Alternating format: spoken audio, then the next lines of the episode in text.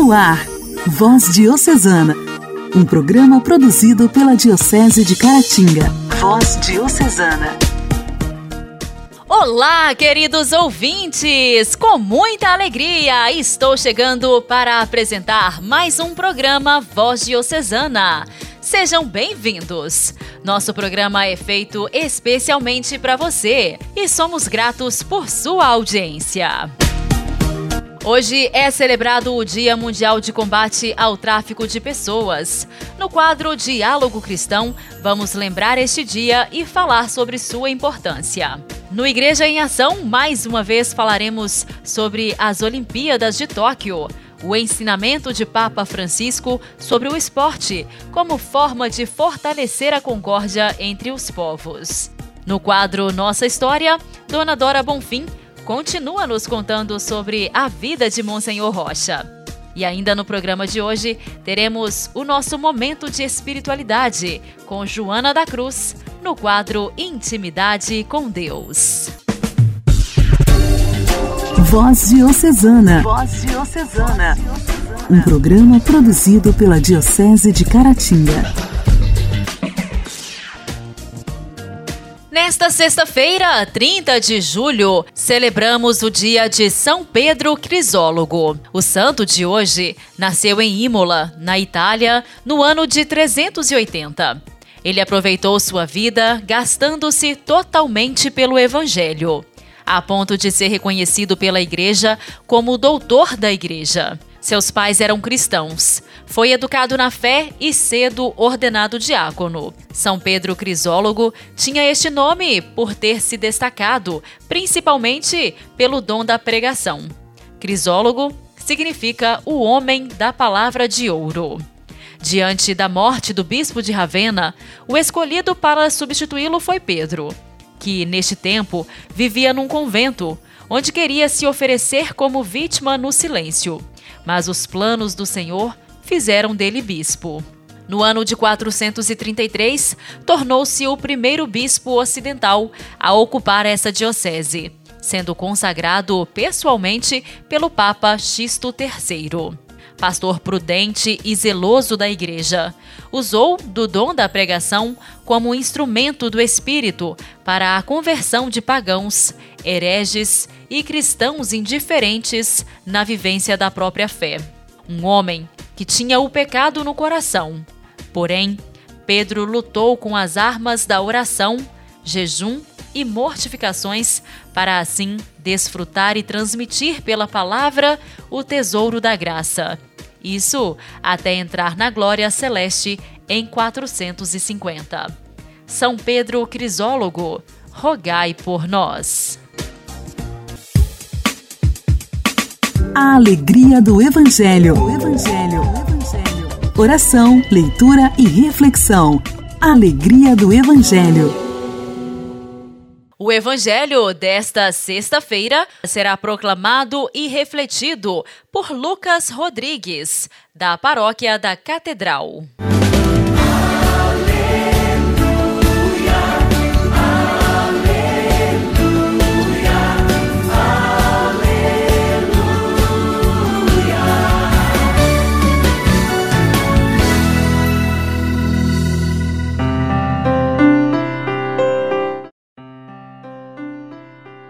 O Senhor esteja conosco, Ele está no meio de nós. Proclamação do Evangelho de Jesus Cristo, segundo Mateus. Glória a vós, Senhor.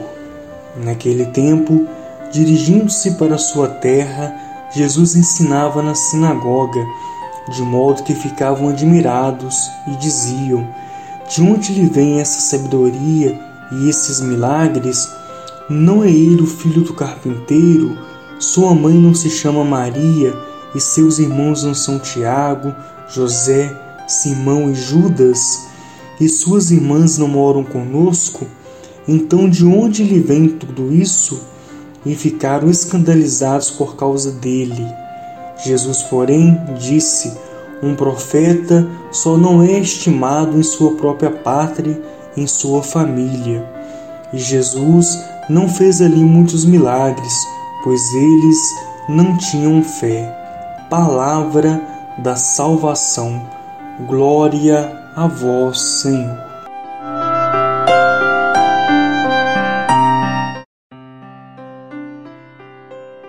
Jesus não fez muitos milagres, pois eles não tinham fé. Assim, termina o trecho do Evangelho que acabamos de ouvir. São Mateus nos chama a atenção para este final, pois onde não existe fé, a presença de Deus é enfraquecida. Jesus andava por muitos lugares, curava muitos doentes, restabelecia a dignidade humana, pois muitas doenças fazia com que a pessoa ficasse à margem da sociedade, sendo assim excluída. E após a cura, Jesus dizia: Tua fé te curou. Mas ali naquela localidade, Jesus fez poucos milagres. Ainda fez alguns e poderia ter feito mais se tivessem fé nele. Aí eu te pergunto, e essa pergunta serve para mim também, ou seja, onde está a nossa fé? Onde está a minha fé? Eles viam Jesus como um simples homem, no entanto diziam: Mas ele não é o filho do carpinteiro? Ele não é o filho de Maria? E por aí vai. Aquelas pessoas não viam Jesus como Deus, mas ele é Deus e precisamos ver Jesus como Deus. Precisamos também fazer essa oração todos os dias, a oração que diz: A tua fé te curou. É Jesus nos dizendo e sinalizando que o caminho para a cura é a fé. É também essa profunda fé que faz com que a nossa ação pastoral produza verdadeiros frutos na comunidade onde nós fomos chamados por Deus a servir. Às vezes, olhamos para o irmão de comunidade e não acreditamos que seu trabalho tem valor, e também nos tornamos pequenos quando o outro critica o nosso trabalho pastoral. Às vezes reclamamos do irmão, mas fazemos a mesma coisa, pois, tendo a oportunidade de ajudar, criticamos o trabalho do outro. A comunidade deve estar unida, se ajudando para que sejamos vistos não como estranhos, mas como uma grande família que caminha juntos em direção a Deus. Que Deus, meu irmão e minha irmã, nos ajude a ter mais fé, para que possamos ser mais atuantes e zelosos pelos trabalhos pastorais. Que Deus nos abençoe. Amém.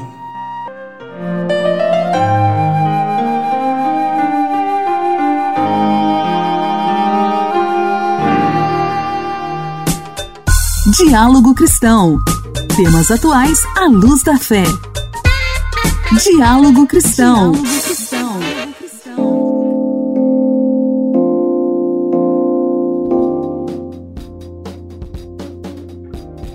Viver em um país sem guerra, não passar mais fome, ter liberdade dentro da própria nação Ser valorizado como ser humano ou profissional são motivos que diariamente levam milhares de pessoas a aceitarem propostas para saírem de seus territórios. A esperança por uma vida melhor faz com que vários riscos sejam aceitos para fugir da atual realidade.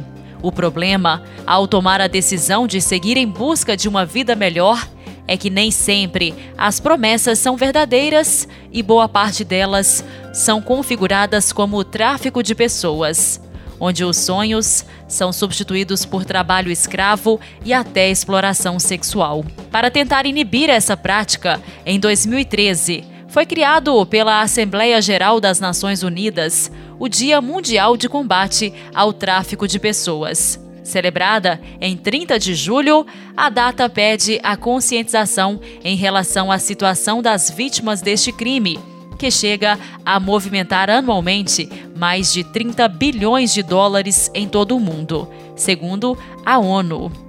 No quadro Diálogo Cristão de hoje, vamos ouvir uma reportagem de Alessandra Fiore, ela que conversou sobre o assunto com o secretário nacional de Justiça, Cláudio Panoeiro, que destacou que a informação é uma arma na prevenção contra o tráfico de pessoas. Neste mês de julho, várias entidades em todo o mundo reforçam iniciativas de alerta dos riscos sobre o tráfico de pessoas. Aqui no Brasil, o Ministério da Justiça e Segurança Pública apoia ações de conscientização e de prevenção desse tipo de crime. Para isso, a Secretaria Nacional de Justiça enviou materiais informativos que reforçam ações em pontos estratégicos em 16 estados e no Distrito Federal. O secretário nacional de Justiça, Cláudio Panoeiro, destacou que a população precisa estar bem informada para se prevenir contra o tráfico de pessoas. Panoeiro explica que, além da investigação dos casos e da punição dos criminosos, é fundamental evitar que os cidadãos caiam em armadilhas. O enfrentamento ao tráfico de pessoas demanda do Estado fundamentalmente três ações: a repressão ao crime, a prevenção das infrações e assistência às vítimas. Com relação à prevenção da infração, é importante fomentar a realização de campanhas de esclarecimento da população em geral a respeito da maneira como os criminosos atuam. Em geral, o tráfico decorre do engano, das propostas tentadoras e de fortuna e sucesso apresentadas às vítimas que se encontram muitas das vezes em situação de vulnerabilidade. É preciso que o Estado apresente a cada um desses indivíduos e a toda a sociedade de uma maneira geral a circunstância de que uma proposta aparentemente vantajosa num primeiro momento pode acabar se convertendo num calvário. De acordo com o Código Penal, o tráfico de pessoas é crime. Quem precisar denunciar pode ligar para o Disque 100. No caso de mulheres, pode telefonar também para o 180. Esses serviços funcionam 24 horas por dia, incluindo sábados, domingos e feriados. E os atendimentos são em português, inglês e espanhol.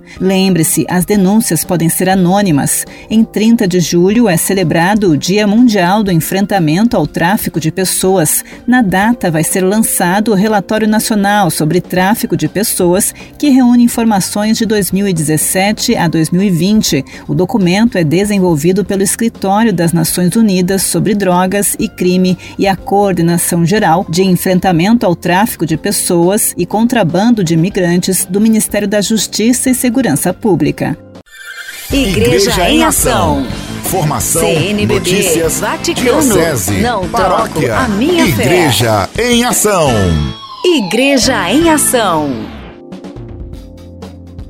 Já foi chamada de as Olimpíadas Tristes. Em Tóquio, a fim de evitar o contágio da Covid-19, não há espectadores nas arquibancadas dos estádios. Não estão sendo permitidos abraços entre os atletas e os olímpicos estão tendo que colocar suas medalhas ao redor de seu próprio pescoço para evitar qualquer possível contato. Um ano após o adiamento dos Jogos Olímpicos devido à pandemia, o Japão está recebendo o evento esportivo por excelência, com sentimentos conflitantes: alegria e tristeza, orgulho e preocupação. No final do Ângelus de domingo, Papa Francisco fazendo menção às Olimpíadas em Tóquio, enviou uma bênção aos organizadores, atletas e a todos os que colaboraram no que ele chamou de uma grande celebração do esporte. Nestas Olimpíadas, realizadas pela primeira vez com rigorosas medidas anticontágio, talvez possa emergir mais claramente o significado e o valor de um evento que, desde o seu símbolo, os cinco anéis entrelaçados, traz consigo o espírito de fraternidade e harmonia entre os povos. Uma mensagem que hoje é muito necessária, pois nos encontramos todos no mesmo barco e enfrentamos com muitas dificuldades uma mudança de época inesperada com consequências ainda imprevisíveis o Papa Francisco tem repetidamente sublinhado o potencial educativo do esporte para os jovens, a importância de colocar-se em jogo e do fair play, assim como ele também o fez durante os seus dias no Hospital Gemelli, o valor da derrota, porque a grandeza de uma pessoa é vista mais quando ela cai do que quando ela triunfa, tanto no esporte como na vida. No início do ano, em uma longa entrevista ao jornal italiano Gazzetta dello Sport, o Papa disse: A vitória contém uma emoção que é até difícil de descrever, mas a derrota também tem algo maravilhoso. De certas derrotas vêm belas vitórias, porque, uma vez identificado o erro, A sede de redenção se acende. Eu diria que os que ganham não sabem o que perdem. Em um tempo marcado por fraturas e polarizações de todos os tipos, para o Papa, o esporte pode ser, como ele lembrou aos atletas das Olimpíadas Especiais, uma daquelas linguagens universais que supera diferenças culturais e sociais, religiosas e físicas e consegue unir as pessoas, tornando-as partícipes de um mesmo jogo e protagonistas de vitórias e de derrotas. Mostrem as metas que podem ser alcançadas com o esforço do treinamento, que envolve grande comprometimento e também renúncias. Esta é a esperança de que estes Jogos Olímpicos de Tóquio sejam capazes de combinar tensão competitiva e um espírito de unidade, superando limites e compartilhando fraquezas. Hoje, mais do que nunca, o desafio não é apenas ganhar a medalha de ouro, o sonho e meta de todo atleta olímpico, mas também ganhar todos juntos a medalha da fraternidade humana. É a lei do esporte. Apenas um atleta será lembrado. Para os demais, a satisfação de ter participado e o compromisso de melhorar e dar um passo adiante na próxima edição. Francisco desejou que, neste tempo de pandemia, os Jogos fossem um sinal de esperança, de fraternidade universal e de competição saudável. Em entrevista ao Vatican News, Dom Melcor Sanches de Toca, subsecretário do Pontifício Conselho para a Cultura e presidente emérito da Atlética Vaticana, falou dos Jogos como um evento que pode dar esperança em um momento tão difícil para o mundo inteiro. Dom Sanches aponta que o Comitê Olímpico Internacional, antes de Tóquio 2020, mudou o lema olímpico Sítios Altius Fortius, mais rápido, mais alto e mais forte, acrescentando a palavra latina comuniter, que em um dos seus significados quer dizer juntos. É uma decisão, afirma Dom Sanches, que recorda a encíclica Fratelli Tutti do Papa Francisco e restitui à atividade competitiva seu verdadeiro significado. Os esforços esportivos são realizados individualmente, mas de fato compartilhados por todos os participantes, aderindo às mesmas regras e princípios de solidariedade e lealdade. É precisamente nesta pandemia que é importante entender e repetir que ninguém se salva sozinho, mas todos juntos. Voz Diocesana. Voz Diocesana. Um programa produzido pela Diocese de Caratinga. A verdadeira fé em Deus supera a nossa condição humana e abre a possibilidade de vermos além daquilo que nossos olhos enxergam. Quem experimenta olhar na perspectiva do Criador conhece as promessas que ele tem para a humanidade e é feliz. Deus é amor, e os que creem nele sabem que podem esperar as maiores bênçãos para o presente e também para o futuro. Amados ouvintes, a canção que nós vamos ouvir hoje aqui no nosso programa é com Padre Zezinho, Fortes na Fé.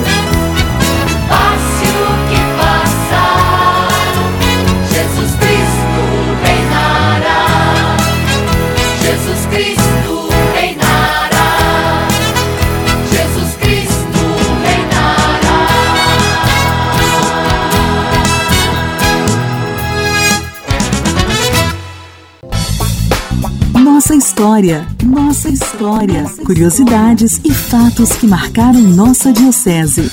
Nossa história.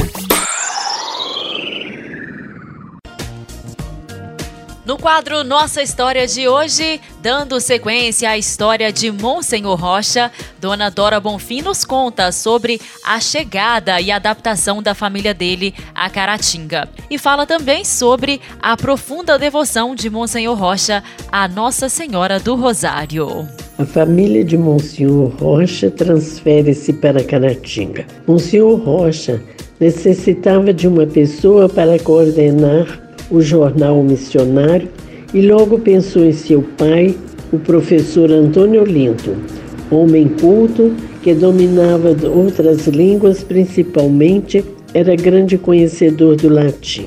Chegando a Caratinga, com as filhas pequenas em idade escolar, adaptou-se logo aos costumes da terra. Seu filho mais velho, do primeiro casamento, o padre Horácio, foi para o Rio de Janeiro, onde ministrava aulas de latim no Colégio Pedro II.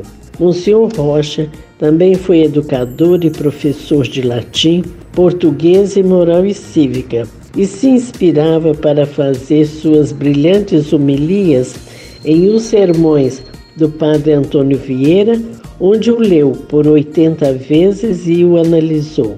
Quando era vigário-geral, foi agraciado pelo Papa Pio XI com dignidade e sensatez, pelo breve de 28 de julho de 1924, quando recebeu tamanha homenagem. Recebe elogios de seu pai e agradece ao cardeal Gaspari, secretário do Estado do Vaticano. Monsenhor Rocha continua seu trabalho intenso e funda a Associação Religiosa Filhos do Rosário, incentivando a população a rezar o Rosário todos os dias e propaga sua grande devoção a Nossa Senhora do Rosário. Em 1925, fundou a Associação dos Filhos do Rosário e tendo como compromisso rezar o terço aos sábados e abster-se de carne neste dia. A Associação Filhos do Rosário permanece até os nossos dias com um número expressivo de pessoas compromissadas com o terço.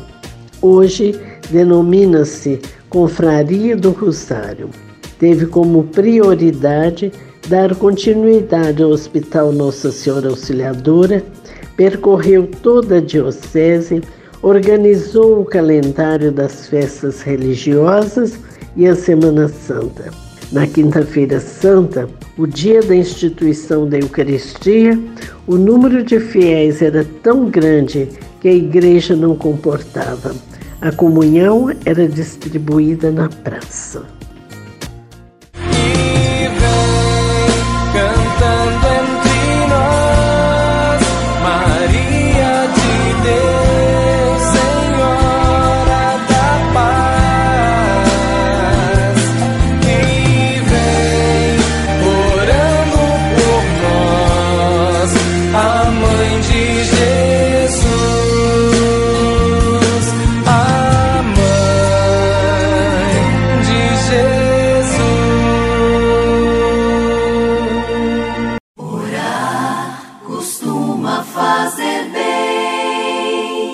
Intimidade com Deus. Esse é o segredo. Intimidade com Deus.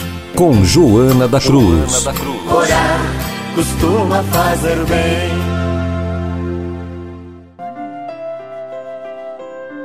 Obedecendo a palavra de Deus que nos convida a orar sem cessar, vamos rezar. Em nome do Pai, do Filho e do Espírito Santo. Amém.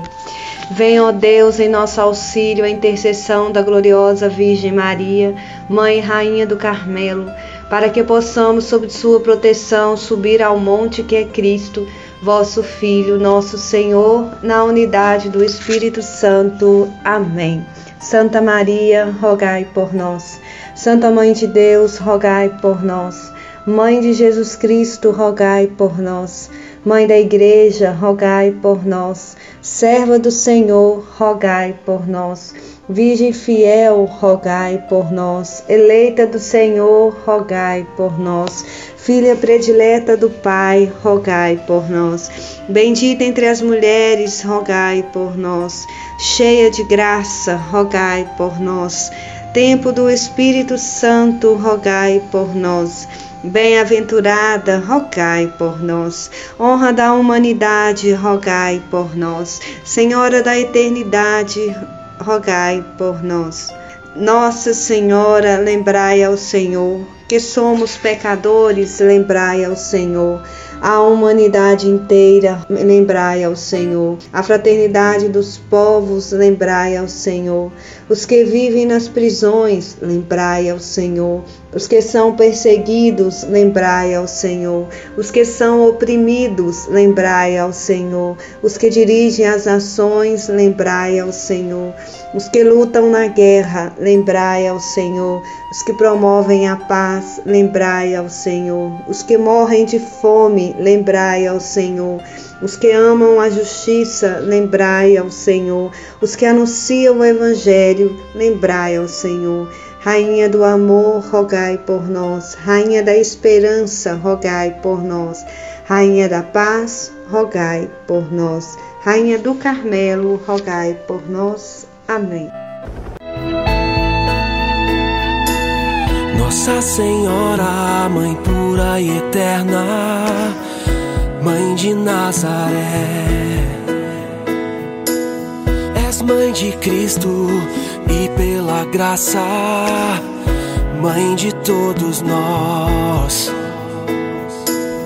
Nossa Senhora, ó Mãe peregrina, não me abandonará.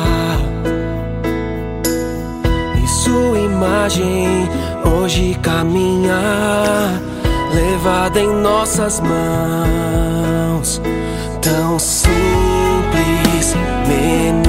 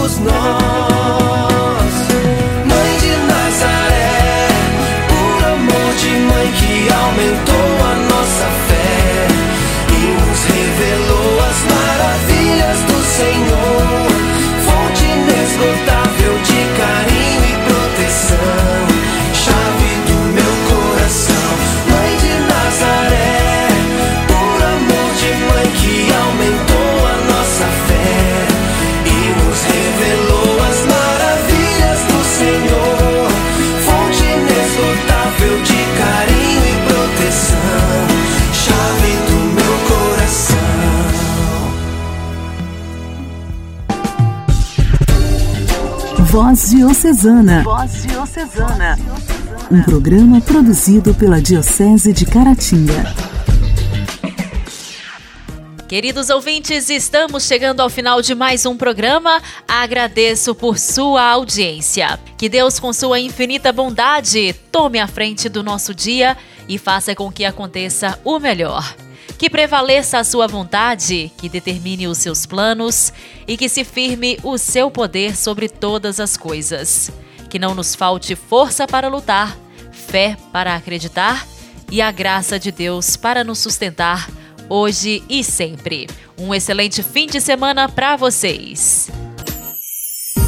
Você ouviu Voz Diocesana, um programa da Diocese de Caratinga. Voz Diocesana.